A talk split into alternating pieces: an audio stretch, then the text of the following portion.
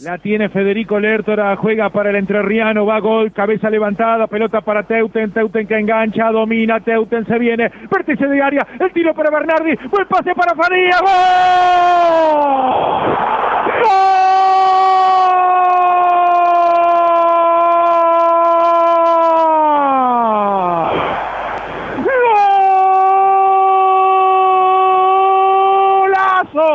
¡Golazo! ¡Golazo! De Colón, golazo de Facundo Farías, golazo de Colón en 21 minutos por la jugada, por la definición, por absolutamente todo lo que tenía esta jugada. Gran triangulación, gran triangulación primero entre Teuten y Bernardi después el centro atrás y Facundo Farías casi de cachetada, mandando la pelota contra el arco puesto de Tian, el brasileño que no sabía dónde estaba el balón, precisamente buscando su poste izquierdo. Y Facundo Farías a los 21 minutos del primer tiempo. Pone a Colón, pone a Colón cerquita, cerquita de la clasificación con este resultado parcial. Facundo Farías, golazo por la jugada previa, golazo por la definición. Gana Colón 1 a 0 a Cerro Porteño.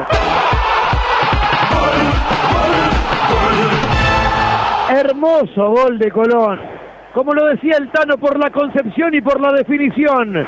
Tremenda volea de Facundo Farías para empalmar la pelota con todo el empeine del pie derecho y ponerla a la izquierda del arquero de Cerro Porteño Sean.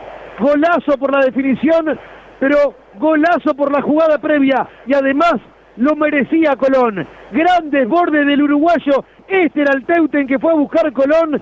Teuten por izquierda. El pase en profundidad para Cristian Bernardi. El centro preciso. Precioso de Bernardi. Y la definición aún mejor de Facundo Farías para abrir el marcador y poner justicia a Colón. Era más. Y ya lo gana 1 a 0.